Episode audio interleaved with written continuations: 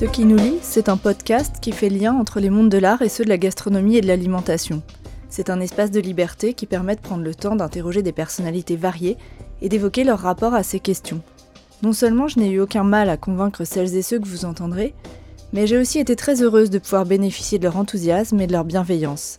C'est un projet qui intéresse, qui plaît et qui suscite des conversations passionnantes. Chaque mois, un nouvel entretien est mis en ligne et vous permet de découvrir des personnalités venant d'univers très variés, des artistes, mais aussi des professionnels de la gastronomie qui portent ces questions. Je suis Camille Brachet et mon invité est Célia Tink. Je l'ai rencontrée le 12 février 2019 à Paris, dans les locaux du Collège culinaire de France, au sein de l'école de cuisine Alain Ducasse. Célia Tink est la secrétaire générale du Collège culinaire de France, une association montée en 2010 par 15 chefs fondateurs sous l'impulsion d'Alain Ducasse et de Joël Robuchon. L'objectif de l'association est de promouvoir les valeurs de la gastronomie en France et dans le monde, mais aussi de valoriser une économie de la qualité, aussi bien auprès des professionnels qu'auprès des consommateurs. Il s'agit avant tout de mettre en avant la qualité des plats servis dans les restaurants, qualité passant nécessairement par la qualité de la matière première utilisée. Durant notre discussion, nous avons interrogé les liens qui existent entre producteurs et restaurateurs, fondamentaux. Nous avons évoqué les différentes actions mises en place par le Collège culinaire pour renforcer les liens et les échanges entre les professionnels membres de l'association. Nous avons parlé de la valeur du travail et du talent des producteurs, du juste prix des produits qui se trouvent dans nos assiettes. Il a aussi été question des liens forts qui existent entre les membres eux-mêmes, mais aussi des relations privilégiées qui se sont construites avec ceux qui les encadrent au sein de la structure. Enfin, Célia Tink est revenue sur son parcours, atypique, ainsi que sur ses projets à court et moyen terme au sein du Collège culinaire de France. Bonjour Célia Tink, euh, vous êtes secrétaire générale du Collège culinaire de France, une association montée en 2010 par 15 chefs euh, fondateurs sous l'impulsion d'Alain Ducasse et de Christian Régoubi. Euh, D'Alain Ducasse, Joël Robuchon, accompagné, par Christian Régoubi et puis 13 autres chef de renom. Euh, donc aujourd'hui, le, collège rassemble des chefs et des producteurs, et même d'autres corps des métiers, on va, on va y revenir. Son but est bien de promouvoir les valeurs euh, de la gastronomie en France euh, et dans le monde, mais aussi de valoriser une économie de la qualité au sein des professionnels et des consommateurs. Il est en particulier question de mettre en relation des restaurants de qualité et des producteurs artisans de qualité. Alors, est-ce que vous pouvez revenir sur ces termes, restaurant de qualité, artisan de qualité, et sur les différents objectifs du collège aujourd'hui? Bien sûr, donc déjà bravo pour ce résumé euh, très clair.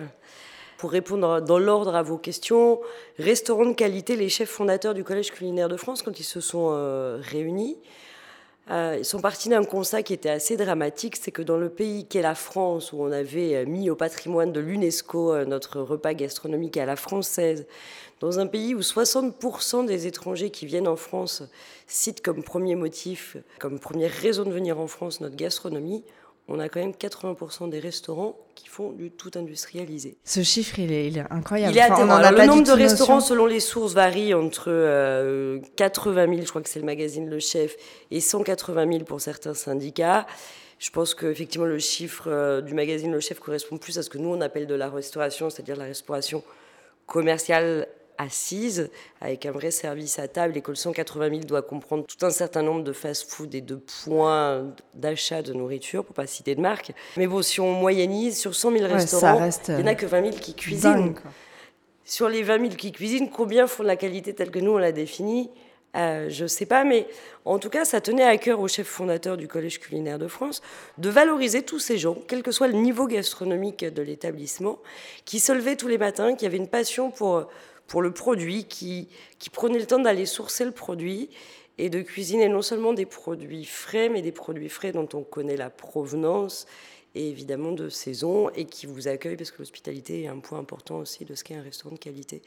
Conclusion, en fait, on a monté au début un restaurant de qualité et très vite, et notamment quand le gouvernement a commencé à légiférer sur le fait maison, au début on s'est dit c'est sympa, ils nous ont entendus. Et puis très vite, on s'est dit mais finalement, la dernière chose dont a besoin un restaurateur, c'est de réglementation supplémentaire. Quoi. Le restaurateur, il croule sous les normes. un restaurateur est bien plus qu'un cuisinier. Il doit faire sa communication, c'est un entrepreneur. Et donc, il doit gérer toute cette paperasse. Et la paperasse supplémentaire, ça ne servait à rien. Et puis, fait maison. C'est pour faire un plat fait maison, en ce moment, au mois de février, avec des tomates qui viennent de Hollande sous serre, franchement, il vaut mieux utiliser une boîte de conserve de tomates cueillies euh, par quelqu'un qu'on connaît à maturité, à la bonne saison. Donc, ça avait peu d'intérêt. Et ce qu'on s'est dit, c'est que du coup, c'était pas tant le fait que ce soit maison qui était important, mais de connaître la provenance de son produit et la personne qu'il y a derrière le produit.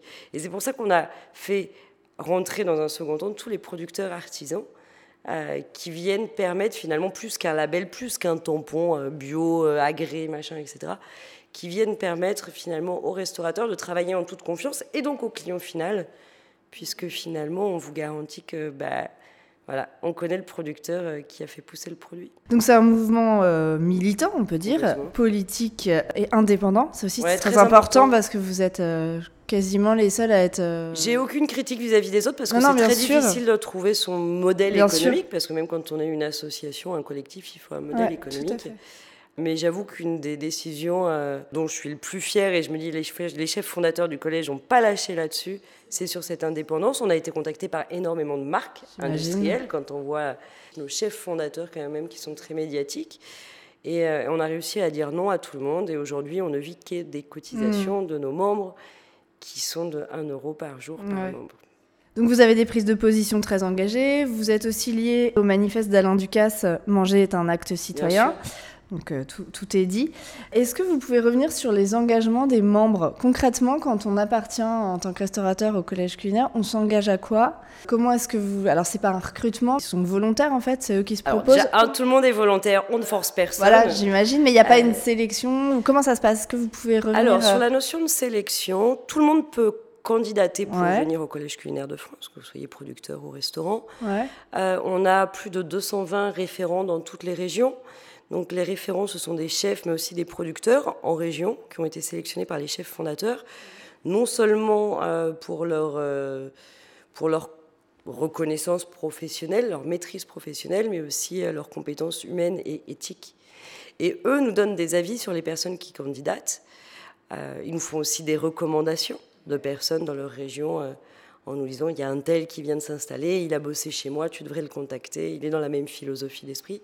Et les chefs fondateurs, depuis la, création du Collège culinaire de France, se réunissent une fois par mois et grâce à la vie qu'ont fait les référents, euh, décident d'accepter, de refuser un candidat ou de dire bah là il va falloir creuser un peu plus loin. Dans ces cas-là, soit on envoie un référent, soit notamment pour les producteurs, on travaille avec un médecin nutritionniste spécialiste des filières alimentaires qui leur fait passer des entretiens pour connaître la façon de travailler de chacun des producteurs. D'accord. Et les restaurateurs, eux, s'engagent à quoi du coup derrière? Je pense que depuis qu'on a créé le Collège culinaire de France, il y a trois choses sur lesquelles on est devenu assez référent en termes de sujets, que sont la saison, la transparence dans l'assiette, la transparence intelligente telle que je vous l'annonçais tout à l'heure.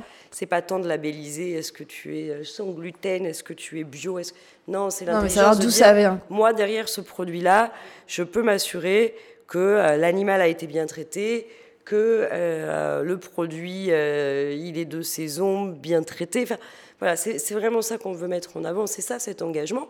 Et puis cet engagement de saison et de transparence, il a une répercussion même sur l'accueil, l'hospitalité et la salle, parce que on va trouver des très bons produits dans certaines grosses chaînes qui proposent des produits, mais Qu'est-ce que vous racontez comme histoire quand vous allez tout acheter chez un grossiste? Il n'y a plus d'histoire.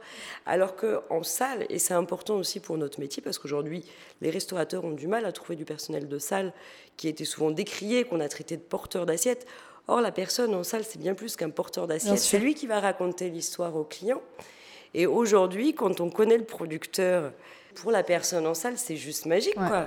Il peut vous dire, bah, cette carotte, elle vient de. Il peut vous dire, l'asperge, elle est tordue parce que le, le pauvre producteur, dans sa région, il y a eu du Mistral on va pas au restaurant pour être formé.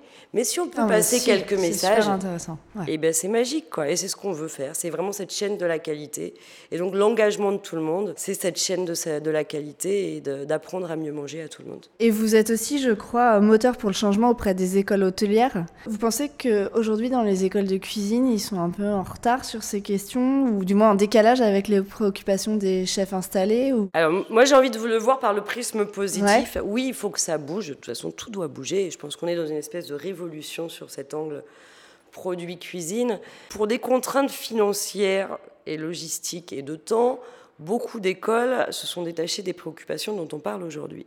Les chefs l'ont remarqué, s'en sont plaints. Moi, je comprends quand on se plaint à partir du moment où on agit derrière, et c'est ce qu'on a voulu faire en créant une charte de saisonnalité dédiée aux écoles hôtelières. Mhm. Et l'idée, c'est de se dire, OK, ils ont des contraintes, mais aidons-les à être au plus proche de ce que nous, on appelle la qualité, par la saison qui est un angle facile, et recréer du lien entre les producteurs et ces futurs restaurateurs de demain, qu'ils soient en cuisine ou en salle. Et donc aujourd'hui, on a une dizaine d'écoles effectivement qui ont déjà signé cette charte qui sont aujourd'hui peut-être pas toutes parfaites, mais qui chaque année s'engagent dans un processus d'amélioration continue. Et notre objectif est de montrer que c'est possible. Donc on leur demande quelles sont les bonnes pratiques qu'ils ont mis en place au cours de l'année et on veut le partager auprès du plus grand nombre d'écoles. On se rend dans ces écoles avec des producteurs, des chefs, on essaye de leur montrer l'importance de travailler ensemble, de se connaître on les incite à aller voir les producteurs, on leur partage la liste des producteurs artisans de qualité. On leur dit servez-vous, on a un super réseau, on a un réseau de 2400 membres à travers toute la France, de producteurs, de restaurateurs. Donc appuyez-vous sur notre réseau, finalement, pour faire comprendre à ces jeunes ce qu'est la restauration de demain, ce qu'est un produit de qualité, ce que doit être cette relation chef-producteur et ce qu'est la saison. Et du coup, la notion de réseau, elle est fondamentale. Enfin, il y a vraiment une entraide. Euh, elle est indispensable et aujourd'hui, je pense qu'une des forces du Collège, culinaire de France, c'est ce réseau, que ce soit le réseau entre chefs-producteurs, qui paraît entre guillemets évidente, mais aussi entre producteurs. Il y a énormément de relations entre producteurs, entre restaurateurs, cette notion de partage de bonnes pratiques hyper importante. Et du coup, on l'a dit, un des objectifs, c'est bien de faire le lien entre les producteurs et les restaurateurs, de replacer le produit de qualité au centre. Quelle est votre perception du métier de producteur aujourd'hui? Moi, j'ai un peu l'impression qu'on est une période de transition où ils sont plus connectés, ils arrivent plus à se valoriser, tout en étant quand même isolés sur le terrain, parce que c'est un métier où on peut se retrouver très isolé. C'est quoi votre perception euh, Moi, j'ai énormément de respect euh, pour, euh, pour ce producteur et merci d'utiliser le mot producteur et non pas fournisseur parce qu'on essaye de bannir le mot fournisseur qu'on trouve peu approprié à ces gens qui ne sont pas des fournisseurs. On se fournit en, ah, en matériel de bureau, si vous voulez. Mais nous, on parle de maraîchers, on parle de bouchers, on parle d'éleveurs, de marailleurs. Donc, merci déjà d'utiliser ce terme-là. Et j'ai beaucoup de respect pour eux parce que en dehors d'être marailleurs, maraîchers, bouchers, c'est avant tout des entrepreneurs. Aussi. Et il faut se rendre compte que pour eux, on leur demande de tout faire. On leur demande de produire leur cœur de métier, mais on leur demande de communiquer. On leur demande d'être entrepreneurs, donc de gérer une entreprise. Et c'est aussi là-dessus où on essaie de les accompagner et où le partage d'expérience est important. On travaille notamment avec un, enseignant-chercheur euh, de l'université d'Assas, sur le modèle économique de la qualité, parce qu'aujourd'hui, il y a des producteurs qui avancent comme ils peuvent, parce que, ben, parce que quand on a la tête dans le guidon à produire, de temps en temps, c'est difficile de prendre le recul nécessaire.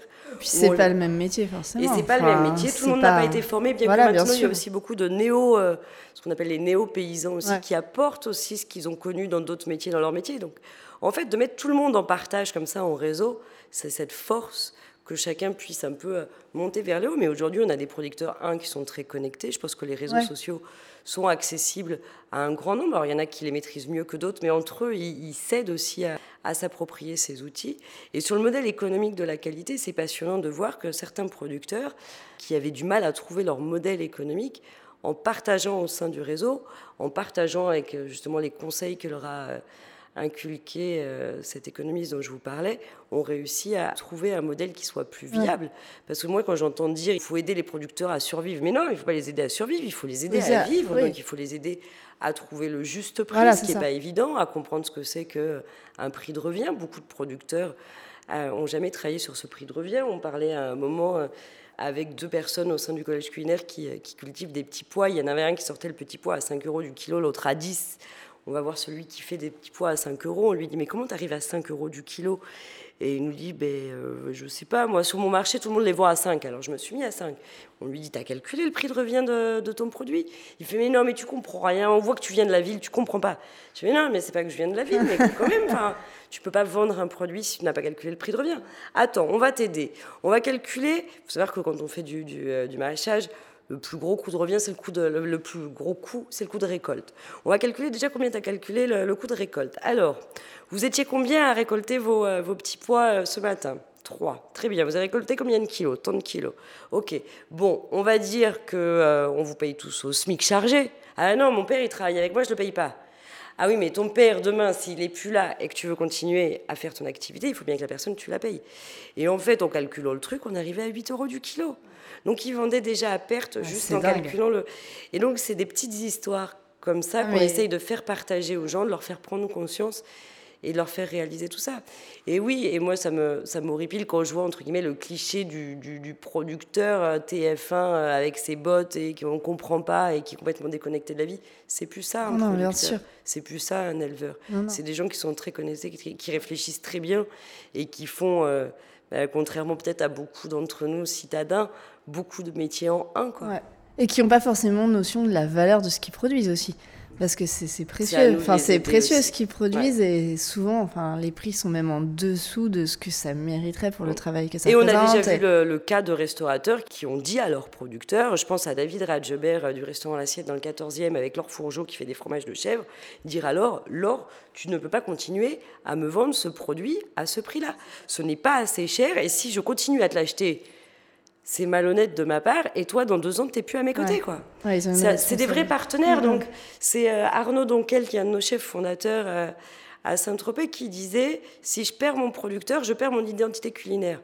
Arnaud, qui a trois étoiles, dit Je peux passer des années à mettre en place une recette. Si du jour au lendemain, mon producteur, parce que je l'ai mal payé, il disparaît, c'est mon travail qui disparaît. bien sûr. Donc, c'est à chacun d'entre nous de comprendre la valeur des choses, et puis au restaurateur derrière d'expliquer cette valeur qui est différente aussi au client final, parce que euh, le but c'est de le faire comprendre au plus grand nombre, et j'avoue qu'il y a des restaurateurs qui arrivent à vous... Enfin, dans les 80% de gens qui font du tout, du tout industrialisé, quand je vois des, des, plats à 8 euros avec du dos de cabillaud, mais mon Dieu, est-ce qu'on a pris en compte le travail de ces pêcheurs qui vont travailler, quoi mm. C'est pas possible. Et il faut faire comprendre ça, expliquer gentiment ça petit à petit au client. Et je pense que le client aujourd'hui est capable de l'entendre.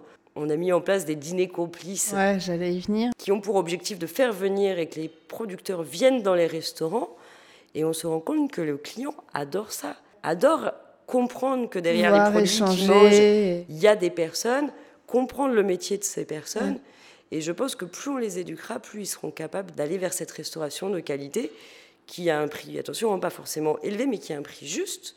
Encore une fois, dans les restaurants de qualité, on a aussi bien des restaurants qui font des menus euh, à 17 euros le midi. Je pense à l'Outiap, par exemple, à Paris, ou à Tempero, mm. euh, ou au Jourdain. Ou même à Paris, on peut faire des repas pour une vingtaine d'euros en très plat dessert, que des restaurants plus gastronomiques avec des prix plus élevés, parce que plus de personnel, parce que des produits plus nobles, si on peut parler de produits plus nobles, mais en tout cas à des coûts plus chers. Et, c'est cette, diversité qui fait la force. Et aujourd'hui, le client est capable de l'entendre si on lui explique gentiment, sans être donneur de leçons. Et c'est dîner complice avec le producteur dans toute sa simplicité qui est là pour mmh. parler de sa passion. C'est juste magique. C'est intéressant parce que du coup, vous soulignez une vraie dimension pédagogique de l'organisation du, collège culinaire. Ça me fait penser à tous les discours qu'il peut y avoir sur la pâtisserie. Alors, je pense qu'on y reviendra tout à l'heure, mais les pâtissiers qui sortent par exemple en ce moment euh, des desserts aux framboises, aux fraises, etc. en plein hiver, ont souvent le discours on propose ce qu'on attend de nous, enfin voilà. Ils sont pas du tout moteurs dans ce changement en fait, alors qu'ils devraient être acteurs de, alors, du changement. Nous, on a tendance à dire que le changement, généralement, ça se fait soit par la peur, soit par la passion. Faire peur, euh, on va pas mourir en mangeant des fruits rouges. Non, bien sûr. Je pense que la passion, c'est important, mais c'est surtout... Euh, euh, récemment, j'ai lu un livre qui m'a fait réaliser quelque chose. C'est que beaucoup de producteurs s'étaient convertis euh, au bio, pas forcément pour le bien-être de la planète ou de notre santé à nous consommateurs, mais pour leur santé à eux, parce qu'ils ont vu leurs petits voisins développer des maladies. Ils se sont dit, ah, j'espère que ce sera pas moi le prochain. Donc ils se sont convertis pour ces raisons-là. Et malheureusement, même si je crois profondément en la nature humaine et qu'il y a des choses bonnes, mais on change plus rapidement quand ça nous concerne directement. Et aujourd'hui, je pense que le pâtissier doit comprendre qu'il devrait faire comme pour la bûche au mois de décembre ou la galette au mois de janvier qui attire tout le monde et que pour des questions économiques, s'il faisait la fête de la tarte aux fraises au mois de juin, ça attirerait du monde et qu'il gagnerait beaucoup d'argent et que c'est peut-être par là que doit arriver le changement.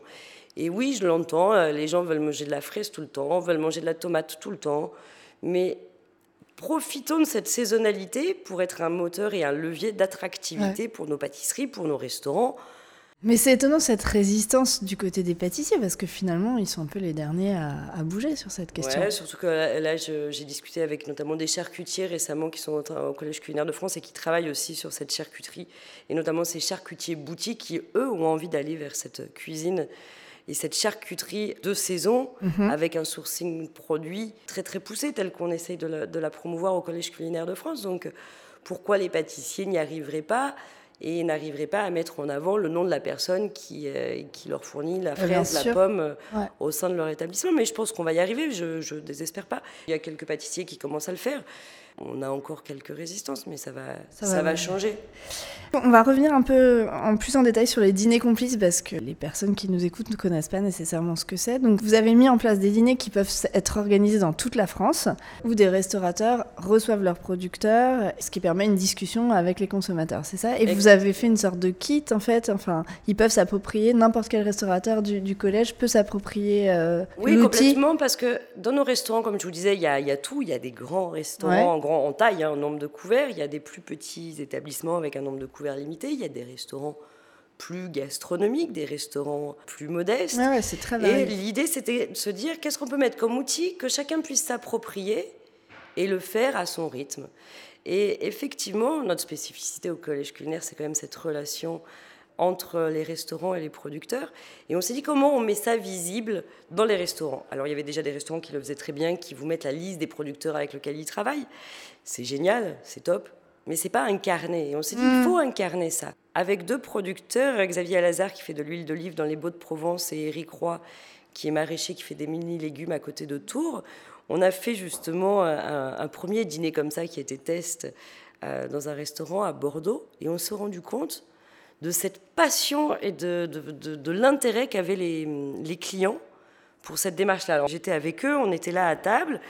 Euh, Eric a passé à la mandoline ses petits légumes, ils ont mis un petit filet d'huile de, de, Xavier dessus, et puis assez modestement, ils sont passés à chaque table au début de repas qui s'installait en leur disant bonjour, je me permets de vous offrir ce petit amuse-bouche, euh, ben, je suis le maraîcher qui fait ça, mon ami là c'est le producteur d'huile d'olive, on est là parce qu'on travaille au quotidien avec cet établissement. Et on s'est rendu compte que les gens, un, on avait même des Américains qui étaient venus spécialement, parce que le chef avait communiqué sur la soirée, étaient venus spécifiquement parce que c'était cette thématique-là. Donc déjà, ça fait venir du monde. Et puis deux, les gens avaient plein de questions. Voilà. et puis les gens avaient même envie de repartir avec les produits. Alors l'huile d'olive, c'était plus facile. Il y avait quelques bouteilles et, ils ont pu repartir avec de l'huile d'olive. Le chef a offert quelques légumes comme ça. Mais les gens sont curieux de savoir, les gens sont intéressés, ça les rassure. Et puis c'est vivant. Ça permet de faire ah, aussi une autre soirée. Alors ça se faisait déjà un petit peu avec les vignerons et là le but c'est de mélanger producteurs, vignerons et de créer des équipes, de faire en sorte que les producteurs se connaissent entre eux, qu'ils passent un moment. Tout à l'heure vous parliez de l'isolement des producteurs, c'est vrai qu'on n'a pas, ils ont, ils manquent de temps et toutes ces actions et je pense que le Collège culinaire de France aussi leur permet de temps en temps de prendre du temps mm. pour se rencontrer, se reconnecter. C'est quelque chose qui a été lancé assez récemment, ça. Ah oui, hein. c'est tout, nouveau. Hein. ouais, on euh, en a parlé. On fait une grande rencontre annuelle chaque année avec nos membres euh, au mois de septembre. Et euh, c'est ce qu'on a un petit peu annoncé au mois de septembre. Et effectivement, on leur a mis en place un espèce de petit kit sympa pour que toutes les personnes qui veuillent faire des dîners complices puissent se l'approprier mmh. sans forcément justement que ce soit une grosse machinerie on leur a mis en place un espèce de kit de communication, parce que notamment quand on est restaurateur et pour, pour communiquer avec la presse régionale, ben, soit on vient d'ouvrir et la presse a envie de parler de vous, soit on est là depuis longtemps et, c'est pas évident de communiquer. Alors que ces dîners complices, c'est un moyen facile de communiquer sur un événement, sur des producteurs sur lesquels on communique peut-être un petit peu moins. Ben voilà, ben ça donne un espèce d'outil de communication que tout le monde peut s'approprier. Vous participez aussi à beaucoup d'événements, de journées d'échange, vous vous déplacez en, région. Donc vous êtes très présente sur le terrain, donc toujours euh, pour euh, créer du lien, euh, etc. Quels sont vos rapports avec vos adhérents? Est-ce que vous avez des rapports privilégiés avec certains? Est-ce qu'il y a des rencontres qui vous ont marqué plus que d'autres? Comment est-ce que ça se passe au quotidien On a forcément des rapports privilégiés. Ce qu'on est en train de faire, aucun ordinateur, aucune marketplace ne pourra le remplacer. Nos producteurs, nos restaurants, c'est pareil, hein, dans les deux cas, sont des gens euh, qui sont habités par leur métier. Je parlais d'entrepreneurs qui mélangent souvent la vie personnelle et professionnelle. Donc forcément, quand on s'intéresse à leur vie professionnelle, on connaît aussi leur vie personnelle. Et donc forcément, on est très très impliqué. Donc euh, je suis là depuis six ans au Collège culinaire de France. J'ai la chance d'avoir des collaborateurs que ce soit Samantha, Nolwenn qui nous rejoint maintenant, Bruno, Myriam, euh, Christian Regoubi qui a accompagné le mouvement depuis le début, où on partage cette passion et cette notion de relationnel. Et euh, je pense qu'on a créé un vrai climat de confiance où les gens, nos membres, savent qu'ils peuvent nous appeler euh, à toute heure, quel que soit le problème, et qu'ils auront toujours une écoute. Et donc c'est chronophage, mais c'est non remplaçable et, ça n'a pas de prix. Et, et aujourd'hui, on regroupe toutes nos histoires. C'est ce qui permet, je vous parlais de partager les bonnes expériences de chacun, c'est important et ça ne peut exister que parce qu'on a ces, ces, relations privilégiées avec nos membres. Et oui, euh, moi, dans mes volontés, c'est d'aller de plus en plus sur le terrain. On organise beaucoup de réunions, mais aussi aller voir sur le terrain. On a des membres qui sont très actifs, qui font des choses, et aller les voir chez eux pour comprendre ce que ça peut apporter aux autres. Quoi. Donc j'ai eu la chance d'aller voir, par exemple, Emmanuel Vol en Auvergne, qui fait des lentilles et de l'agneau il n'y a pas très longtemps. À la fin de la semaine, je suis chez Pierre Duplantier, qui fait des cailles et des poulardes. Et l'idée, c'est pas de se déplacer pour se déplacer, c'est un, de mieux comprendre leur métier pour pouvoir en tirer des choses pour les autres membres, et deux, de voir comment on peut euh, générer une dynamique dans ces régions-là. Et vous les aidez beaucoup à participer euh, à des, salons, des choses comme ça Oui, souvent les salons, en fait le problème des salons, c'est que c'est une jolie visibilité, mais que c'est compliqué. Mais c'est souvent très cher. Ouais, c'est ça. Euh, c'est pour ça qu'il y a souvent de grosses marques présentes sur les salons. Et on essaie de négocier au nom du collège des tarifs, on va dire, moins chers pour eux, mais qui restent chers. Et j'avoue, moi, je suis très fière de notre grande rencontre annuelle où on se veut le premier endroit où on a une rencontre chef-producteur, où les producteurs qui le souhaitent peuvent, entre guillemets, j'aime pas le mot exposer parce que c'est très... Euh, présenter, proposer, faire découvrir. Et parler de leurs produits de façon gracieuse. Alors que souvent, dans des salons, aussi qualitatifs ça leur demande euh, un investissement. et puis le chef, il a invité, ça boit des coupes de champagne, etc. Et le producteur, c'est toujours lui qui est en train de payer, qui doit payer pour aller voir les chefs. Quoi. Maintenant, aujourd'hui, la rencontre, elle doit se faire de, des deux côtés. Et, naturellement. Et, c'est génial de voir ces nouvelles générations. J'aime pas le mot jeune parce que c'est pas du tout une question d'âge, mais ces générations de chefs qui, qui prennent du plaisir à aller rencontrer, voir, découvrir des producteurs. Et, et, je me rappelle encore de Laurent Petit, qui travaille énormément en local, qui vient d'obtenir sa troisième étoile et qui est un des chefs fondateurs du Collège culinaire de France, quand il est sorti de la grande rencontre annuelle. Il m'a dit Non, mais c'est génial, mais tu as vu tous ces passionnés qu'il y a là. Il me dit Mais j'ai croisé que des passionnés, c'est pas possible. Tu m'as mis sur mon chemin, tu l'as fait exprès, sur mon chemin, tu m'as mis que des passionnés. je dis Mais non, Laurent, j'ai pas mis que des passionnés sur ton chemin. mais je pense que le point commun de tous les producteurs artisans du Collège culinaire de France, en dehors de leur travail, fabuleux qu'ils font, c'est cette passion et que nos chefs ont cette même passion et que quand on les met ensemble, je vous parlais de comment on fait pour changer, c'est soit la peur, soit la passion. Ben là, c'est la passion. Et vous parlez des, jeunes générations, alors tout en disant pas jeunes par l'âge, mais les nouveaux arrivants. Est-ce que vous avez l'impression qu'il y a un mouvement euh, qui fait que ceux qui s'installent aujourd'hui sont plus concernés par toutes ces questions de producteurs de produits Ou alors c'est juste un effet de communication, ils en parlent plus euh, mais moi, j'ai un peu l'impression qu'on entend parler à un chef, euh, on va dire, aller entre 30 et 40 ans aujourd'hui, ou qui s'est installé, euh, il est très porté sur ces questions, alors que les, les, précédents l'étaient un peu moins, ou du moins n'en parlaient pas, je pense pas de la même manière. Déjà, je pense qu'on en parlait moins parce que on parlait de la demande du client, le client s'y intéressait moins, qu'il n'y avait pas eu toutes ces dérives. qu'on a aujourd'hui où le client a besoin d'être rassuré, et qu'on lui raconte une histoire, mais il y a mm. énormément de gens qui font des choses euh, et qui travaillent avec leurs producteurs depuis, des toujours. Années, voilà. Les restaurateurs n'ont pas attendu le collège culinaire pour travailler avec des producteurs. Par contre, ce que permet le producteur dans ces 80% de gens qui font n'importe quoi, c'est d'avoir un peu de visibilité et de mettre en commun toutes ces personnes-là. Et je pense que petit à petit, euh, les gens qui le faisaient un peu le font un peu plus, comme les gens qui font un peu plus, et eh ben, ils forment des plus jeunes, la personne qui s'installe ouais, en un entraînement, forcément. Et puis les producteurs sont un peu plus sortis aussi à la rencontre des restaurateurs, ce qui était moins le cas avant. Du coup, ben, les jeunes qui étaient en cuisine ont vu les producteurs, donc ont créé des relations, parce que souvent, c'est pas le chef principal qui passe les commandes, c'est le second qui passe les commandes, et c'est lui qui est en contact avec le producteur et qui apprend le plus.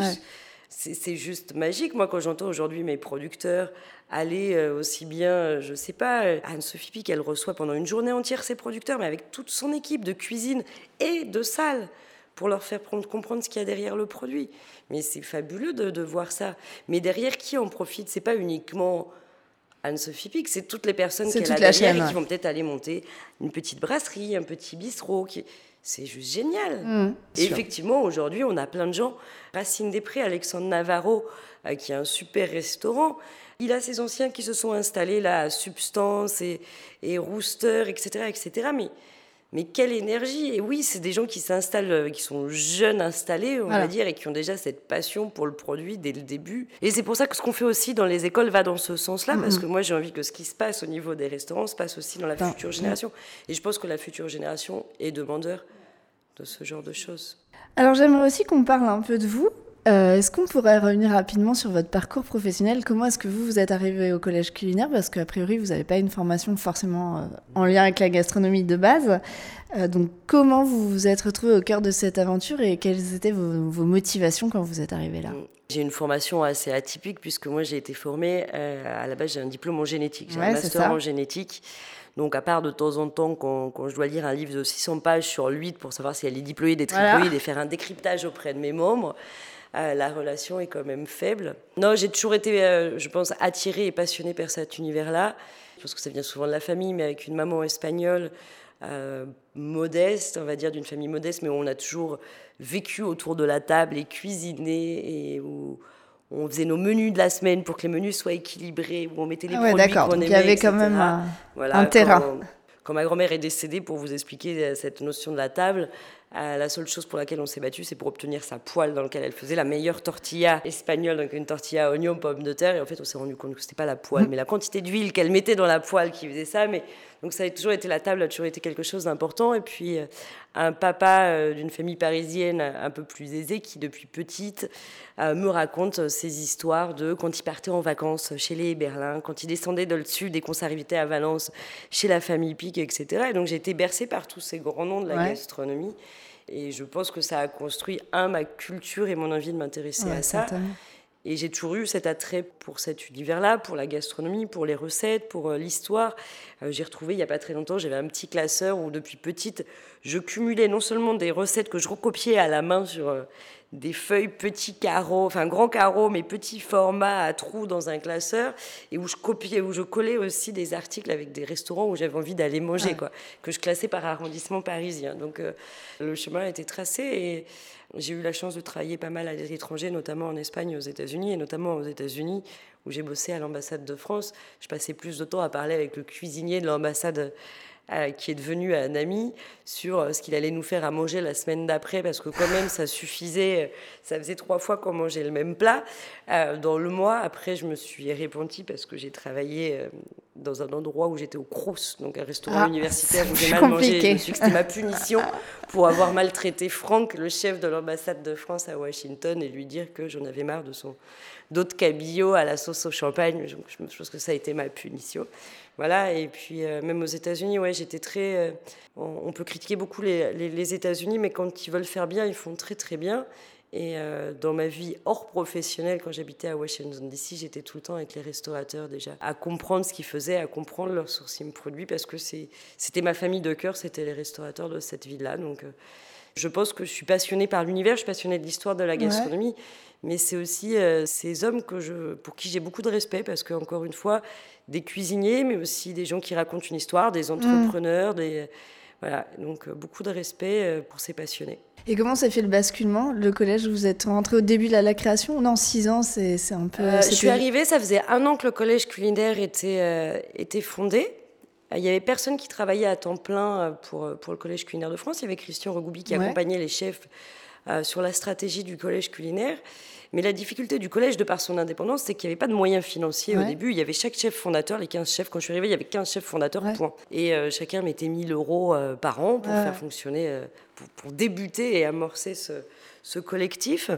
Et j'ai eu la chance de rencontrer l'ancien directeur général d'Alain Ducasse, qui m'a laissé ma chance sans avoir vu mon CV, après une discussion d'une heure entre passionnés. Il y avait tout à créer. Heureusement qu'Alain Ducasse était là parce qu'il a avancé mon salaire bah, pendant un an et demi, le temps que la machine existe, et qu'on puisse payer un salaire. Donc j'étais toute seule au début. Maintenant, l'équipe a grossi. Non, ça prend de l'ampleur. Et puis j'ai une super équipe euh, sans qui je pourrais pas faire et on pourrait pas faire au Collège culinaire de France euh, tout ce qu'on essaye de faire à notre petit niveau et avec les, mm. moyens qu'on a. Mais voilà, euh, je suis très très fière de, me dire que je suis là depuis pratiquement le début de l'aventure et d'avoir fait passer ce mouvement de 15 cuisiniers de renom à, 2400 ah, membres aujourd'hui et, cette présence sur le terrain.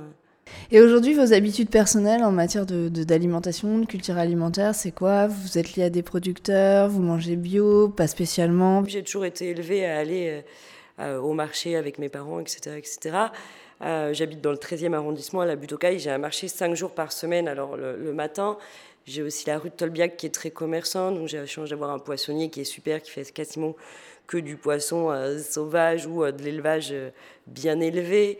Euh, j'ai un super boucher. Mon primeur est moins bon, mais bon, euh, je vais chez le primeur. Ça m'arrive aussi d'aller un peu chez Biocop quand je n'ai pas trouvé chez le primeur ce que je voulais, sans, euh, sans être une ayatollah du bio. Mais oui, c'est toujours rassurant. Quand on ne connaît pas la provenance du produit, le bio a un côté un peu rassurant. J'ai la chance de quasiment plus aller dans une grande surface, même les produits, je dirais, d'entretien et sanitaire, j'essaye de les acheter plus à la pharmacie.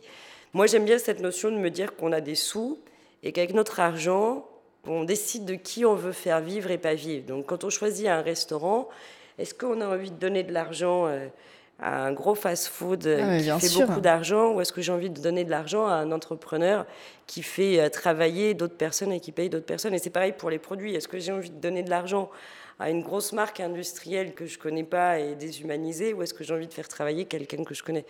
Le choix est vite fait. Voilà, et donc j'essaye euh, de petit à petit ben, d'enlever. On a tous des mauvaises habitudes et ben, petit à petit, chaque année, de faire mieux. Voilà, ça a commencé, euh, je pense, il y a dix ans par pas faire du hors-saison. C'est, depuis trois ans, c'est de plus aller dans un supermarché. Mmh. Et, je suis pas pour le jugement, je pense qu'on peut tous s'améliorer, qu'on a tous des incohérences. Bien sûr. Et petit à petit, c'est de retirer les incohérences, voilà. Et les projets du collège culinaire dans les mois à venir, est-ce que vous avez des, nouvelles choses, des grosses choses qui vont se développer alors, Un, euh, dans les projets à court terme, de plus en plus de terrain. Mmh. Que ce soit moi et mes équipes à titre individuel, je veux que mes équipes, qu'on aille de plus en plus à la rencontre de nos membres. À court terme, dans les événements, ben, il y a Goût de France qui arrive, il y a mmh. des dîners complices partout dans toute la France. Là, notamment pendant Goût de France, on a un dîner complice dans chaque, euh, chacune des 12 régions de France le même jour. Voilà. On a des événements où on réunit nos membres en Alsace et en Corse au mois d'avril. Donc en Corse, ça sera la première fois qu'on réunit nos membres, donc on est très très fiers.